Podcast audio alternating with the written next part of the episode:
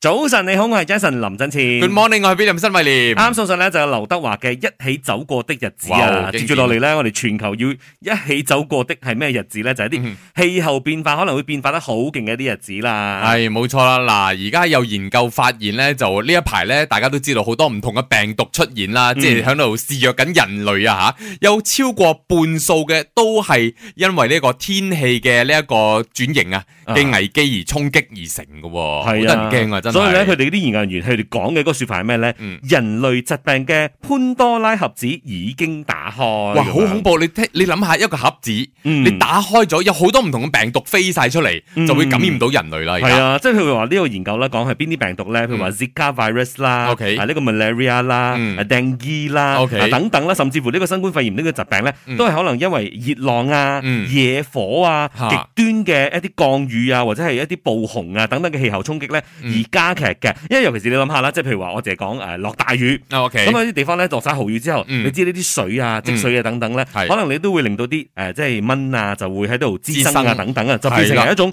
傳播嘅危機啦，就會導致好似剛才 malaria 啊、dengue 啊等等嘅疾病就會擴散咯。係啦，冇錯啦。嗱，學你話齋，你講到有暴雨啊，跟住有啲洪水啊，令到好多民眾咧都流離失所啦。嗯咁、就要搬屋啊，又或者接觸到嗰啲污糟嘅嘢，導致呢一哦個腸胃炎啊、霍亂等等嘅病症，都關氣候事噶噃。係啊，所以其實你真係冇諗到，哦氣候變化就係氣候變化咯，但係其實佢嘅嗰個後遺症啊。嗯係可以好多好多嘅，包括有一啲咧，即係可能有啲病症，佢以前一直都冇喺呢個地方出現嘅，但係係忽然間就因為氣候變化就嗯出現咗啦。包括好似我哋馬來西亞咧，即係由細到大咧都會係聽過定義噶嘛，係係有冇 at this 啊嘛？係啊係啊，會同你講哦，唔好有嗰啲積水，啊又要清走啲積水，係唔好俾啲蚊咧去滋生咁樣嘅係。但係咧冇錯喺某啲國家，嗱譬如話法國咁樣啦，嗯佢哋係從來冇過去當地即係本土嘅病例係有定義嘅，係啊冇㗎。最近就發現咗有一單啦。第一單係歐洲以嚟第一單嘅本土訂醫啊，所以佢係喎哋而家都好擔心啊，因為喺佢哋嘅眼中呢，譬如話要去東南亞旅行呢，大家都嗌，誒、小心啲啊，小心啲啊，係俾只蚊咬一咬你會死㗎咁樣。點知而家竟然發現喺佢哋嘅國家本土嗰度出現咗啦。嗯，係啊，所以佢哋話到呢個當地法國嘅患者咧，其實喺過去嘅十五日裏面咧，嗯都冇前往過任何骨痛熱症嘅流行嘅地區嘅，嗯所以咧就被認定咧就係佢哋法國同埋歐洲第一例嘅呢一個本土骨痛熱症嘅病例啦。係啦，冇錯啦，因為佢哋話呢，嗰只蚊呢，好似過到去嘅時候呢，慢慢適應咗嗯喺法國嘅天氣啦，係係係，啊所以就開始滋生啦。係啊，哇所以佢哋而家好驚法國當局咧都有呼籲翻啲民眾啦，就係嗯即係佢哋接住落嚟咧就會去噴所謂嘅蚊油啦啊。今日開就始今會係日啦聽日啊就會驅蚊咁樣。咁驅蚊係嘅期間咧就要即係關閉窗戶啊，嗯即係將嗰啲即係嗱晾住喺度曬嗰啲床單啊，等等收入屋等等，將啲嗯寵物咧係帶翻入屋企啊。即係佢哋話驅蚊嘅呢個結束咗之後嘅啊嗯四十八小時之內咧嗯，都唔好食用佢哋嘅花園裏面種植嗰啲水果啊、蔬菜啊，因你為知佢哋好興嘅。係啊，但係問題係啊你睇下呢啲嘢對我哋嚟講係真係實屬平常噶咯。係啊就係對啊佢哋嚟講咧第一次。係啊，好似我哋周不時 evening 嘅時候咧，你聽到好大聲啊，出邊嗯咧住排屋嗰啲咧，跟住哦喺度噴蚊啊，我哋咪閂窗咯。係我哋已經慣晒呢啲啦，係啊但係喺佢哋嗰度發現真係第一單啦。而哈佛大學嘅一個誒研究人員咧就話到。氣候科學已經表明咗啦吓，呢、一個氣候變遷咧係令到好多誒、呃即係世界上好多唔同嘅地方咧，大熱啦、大乾啦，又或者係大濕咁樣嘅，嗯最終咧令到呢個地球係唔適合人類繼續生存。吓，唔通真係搬去火星住？啊我哋唔唔使搬，係翻 去翻去啊！翻去火星啦。唉，希望咧接住落嚟，即係呢個氣候變化嘅一啲危機咧，就會快啲過去啦，就要迎來好天氣啊！嗯吓，好啦，呢個時候咧，送上有林一峰同埋林二汶嘅呢一首《好天氣》。轉頭翻嚟咧，我哋睇睇另外一個病症啊，就係關於猴痘嘅一啲 update 啊！吓，轉頭翻嚟傾，繼續守住 Melody。Melody 早晨有意思，啱聽過兩首歌，有張學友嘅《真愛》，同埋有林一峰、林二汶嘅《好天氣》。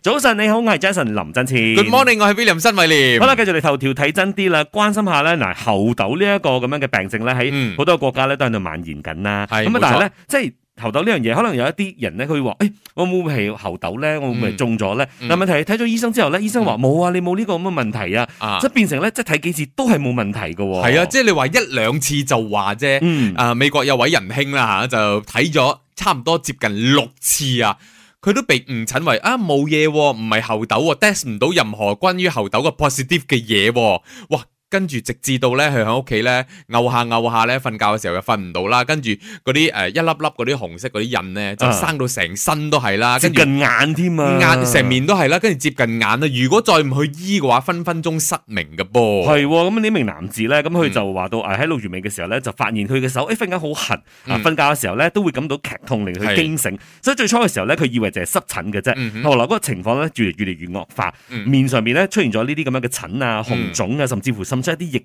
體添啊嚇。係有所以呢啲啲咁樣嘅情況，即係後來擴散到去誒佢嘅，譬如話嗰個手踭啊、嗯哼誒腳腳踭啊等等嗯都有嘅。所以咧，佢進行咗六次嘅呢啲即係虛擬嘅誒嗯視像嘅一啲誒即係問診咁樣線啦。上噶啦，係啦係啦，咁嗯後來都不斷咁樣被誤診，係都話啊，甚至乎咧接受過兩次嘅喉道檢測咧，嗯都未驗出係 positive 嘅。係冇錯。直至到咧佢遇到呢一個啊加拿大呢個傳染病嘅專家咧，就診斷出啦。佢話係啦，呢個係非常之嚴重嘅一個喉痘嘅症狀嚟嘅。嗯係，所以你一定要治療。好彩佢攞到藥之後咧，差唔多一個月過去啦，佢慢慢慢慢地痊愈啦。哎呀，係真係呢啲真係要好小心啊！有時哇候好咧，驚啊，不過呢個又好好被動啊，因為咧我嗯我信醫生嘛，係啊即係我睇過咁多次你講唔喎，係，我屋企人唔係係咯，咯，我做埋係咪 test 喎又係啊啊 negative 喎。係喎，唉，點咧？即係，但係咧，呢個猴痘呢樣嘢，真係衰到冇殺到埋嚟馬來西亞呢邊啦。但係咧，嗯咪好一啲國家咧，其實幾嚴重下嘅，譬如話西班牙咁樣啦。嗯佢哋最近有一啲科研人員咧進行咗一項研究，就結果顯示咧，其實而家佢哋當地四十 percent 嘅一啲猴痘感染病例咧，嗯，都係屬於重症嘅，係需要醫療啊，需要救治嘅喎。哇，係需要，已經係係去啊，到去非到常之重症咗㗎啦，嚴重嘅地步啦。咁佢亦都提咁多位即係啊國民啦，佢哋嘅國家嘅朋友啦。如果啊你真係中咗猴痘嘅話咧，你知道你嘅症狀係乜嘢啊？包括有發燒啦、頭痛啦、肌肉酸痛啦、啊、背痛啦，同埋淋巴結腫大啦、皮疹等等。因為我哋成日知道嘅呢一個啊猴痘咧，只係生響皮膚嘅。嗯。睇到一笪笪啊，猴痘猴痘咁樣，其實佢仲有好多唔同嘅病徵嘅。係啊，嗱，當然呢個猴痘咧，我哋而家都關注啊嘛。嗯但係呢啲國家咧有傳啊啦，譬如話巴西咁樣啦，嗯就發現到誒。欸最近咧越嚟越多關於一啲馬騮被攻擊或者被殺害嘅事件，咁佢哋就話到吓、會唔會係因為呢一個猴痘？嗯，所以啲人就覺得哦，猴痘一定係馬騮呢邊傳出嚟猴啊嘅，嘛係啦，所以我就嗯殺死佢哋咁樣。就冇猴痘啦，咁係樣以喎，為。所以有呢咁嘅傳聞，咁轉頭翻嚟睇一睇呢一個傳聞係咪真係屬實嘅咧？係咪啲人真係咁樣以為嘅？同埋猴痘點樣叫猴痘咧？轉頭翻嚟話你知啊，繼續守住 Melody。早晨，歡迎你收聽 Melody。早晨有意思，啱啱聽過呢一首有王菲嘅《天與地》。你好，我係 William 新偉廉。早晨，你好，我係 Jason 林振前啦。跟住你頭條睇真啲啦。嗱，剛才關心過猴痘啦，嗱，係猴痘呢個疫情咧，咁當然咧就受到全球嘅關注啦。嗯但係即係零零舍舍咧，有啲地方最近啊，就發現到有好多種一啲即係靈長類嘅一啲動物咧，就受到攻擊嘅，即係嗰啲馬騮嗰啲啦嚇，嗯啊就發生喺巴西嘅。嗯跟住咧，啲人就話揣測啦，會唔會啲人以為嗯猴痘係而家嗰個咁樣嘅情況咧，係因為馬騮傳俾嗯人，所以咧佢攻擊嗰啲馬騮啊嚟發泄啊，又或者係殺害嗰啲馬騮咧，咁就唔會傳得咁勁。哇，其實呢咁嘅做法真係幾傻下喎，好得人驚啊！嗯點解話係巴西嗰度呢？因為巴西曾經出現過呢個黃熱病嘅爆發期間呢，嗯嗰啲人民又係去襲擊馬騮喎，哼，哦哦，就覺得係馬騮傳出嚟嘅咁樣嘅。係啊，所以世衛組織咧都有開始講嘢啦，就話到誒、嗯欸大家需要知道嘅，而家我哋見到嘅猴痘嘅疫情，佢傳播咧係、嗯發生喺人同人之間嘅，咁係你就唔可以將呢一個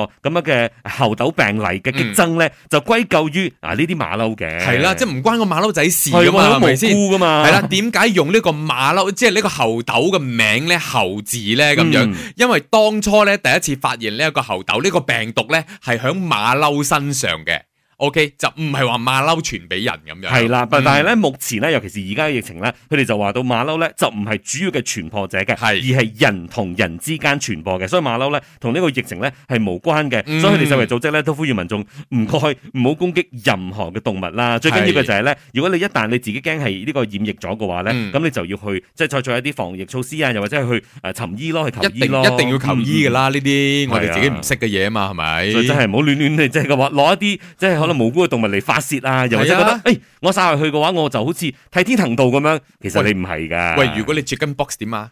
吓 chicken box 食雞。啊，食啊食咗跟住仲多 chicken box 係咪咁解啊？ 哇！冇咁傻，冇咁 樣直接咁去聯想啊！關事好㗎，啦，咁啊轉頭翻嚟咧，我睇睇另外一個新聞啦，就係話到我哋平日咧經常用嘅呢個 WhatsApp 咧，哦就有啲新功能嘅喎，即係譬如話你可以靜靜雞離開一啲 group 啊，呢個唔錯，呢個唔錯。啊 或者係冇俾人睇到你 online 啊， 誒防止人哋去 screenshot 啊。稍翻嚟我睇一睇，呢個時候咧聽聽陳奕迅嘅《K 歌之王》守住 Melody。早晨你好，我係 Jason 林振前。 Good morning，我係 William 新慧廉，啱啱聽過呢一首有呢空咪玩呢孔嘅，不可能錯過你。係啦，而家我哋每日咧 book 緊初哥係咩咧？就係 WhatsApp 啦。係啊嗯咁啊，大家通訊都係用呢啲咁樣嘅軟件㗎啦。咁啊，但係咧有時候咧都幾煩下嘅，因為你 WhatsApp 會有 WhatsApp group 㗎嘛。係咁喺嗰啲 group 裏面咧，有啲 group 可有時發覺到多嗯嘢，其實已經冇乜用咗，又或者係覺得冇乜意義。係跟住你想 leave group 咧，係但係因為你一 leave 嘅話咧，其實好明目張膽㗎嘛，佢就會通知晒所有嘅人，哦，係有邊個邊個 leave 阿咗咁 Jason 樣走咗啦，係，just 咁樣 left the group 咁樣係嘅啦係啦係啦。所以呢樣嘢咧就搞到大家有少少尷尬，就變成唔敢 leave group 咁啊。嗯但係接住落嚟咧，即係 WhatsApp 咧就會有新嘅功能啦。咁呢個嗯新嘅功能咧，包括係咩咧？可以俾你靜靜 雞啊咁樣 leave group 嘅，即係啊就唔會有顯示嘅係啦，冇人知道你走咗嘅，除咗開 group 嗰個人，啊。啊 OK，開 group 嘅 admin 人會知之外啦，呀，admin 知啫。咁另外咧，仲有啊唔同嘅功能啦，就包括你好似你開咗 WhatsApp 啦，咁人哋都係開啦，跟住睇到睇住你 online。 online 喎，依家同你講嘢咧，應該即刻會回答回覆我噶啦，係咁樣，哇，咁啊壓力好大噶嘛，係咪？有時我想唔可以俾人哋睇到我 online，得啦，而家新功能係隱蔽式咗噶啦，係啦，即冇人係睇到可你以 online 俾你揀啦，即係你自己去 setting 咁樣，即係嗯 control 邊個可以見到你 online，邊啲人係睇唔到你呢啲 status 又嘅。好攰啦，全部睇唔 到啦，乾手淨腳係咪？係啊，咁仲有另外一種咧，就係當呢個啲用戶咧，即係我哋去發送一啲，即係就係話你可以 open once 嘅啊顯示一次嘅一啲信息嘅時候咧，啊個但係相但係一啲人咧，佢見到，誒，因為你會見到噶嘛，哦嗯呢個相我係要淨係可以顯示一次嘅啫。睇一次嘅啫，有啲人咧可能已經準備咗要 screenshot 噶啦，係啦即係將佢即係唔知道你 send 咩嚟，我想嗯 screenshot 完先，嗯係啦。但係而家咧接住落嚟咧，佢都話到，即係呢一個 WhatsApp 咧會加入一種就係可以防止呢啲咁樣嘅顯示一次嘅信息咧係被截圖嘅一啲功能嘅。嗯哦，你係接唔到噶啦接唔到噶啦，你就哦睇，OK 到嘅啫。 ，OK，除非除非嗯，我覺得啦，即係嗰個 short，誒即係嗰個誒漏洞係咩咧嗯？啊你即係打開嗰個 Open One 之後，後你邊有用個相，你用另外一個相相機或者手機去係啦影咁佢就咯，影到唯一咯係咁樣咯，咁就蒙啲咯，係啦。但係做咩嗯要做到咁？但係人哋 send 得俾你 view 咩 View view once， once 咁係樣係就算啦，view 完係咪？係啦，咁啊接住落嚟呢啲功能咧，唔知大家會唔會派上用場啦吓。嗯嗯咁啊轉頭翻嚟咧，都會有好有用嘅一啲資訊嘅，包括就係今日嘅健康星期四啊，傾一傾嗯關於自閉症啊吓。哎呀，特別係小朋友啊，因為好多人都拿手唔成勢啊嘛，係咪先？嗯唔知道應該點樣做嘅。系啦，所以轉頭翻嚟咧，都會有專家、有啲醫生咧，同我哋講解關於自閉症嘅資訊嘅吓。呢、個時候咧，先嚟聽聽梁靜茹嘅《情歌》，繼續守住 Melody。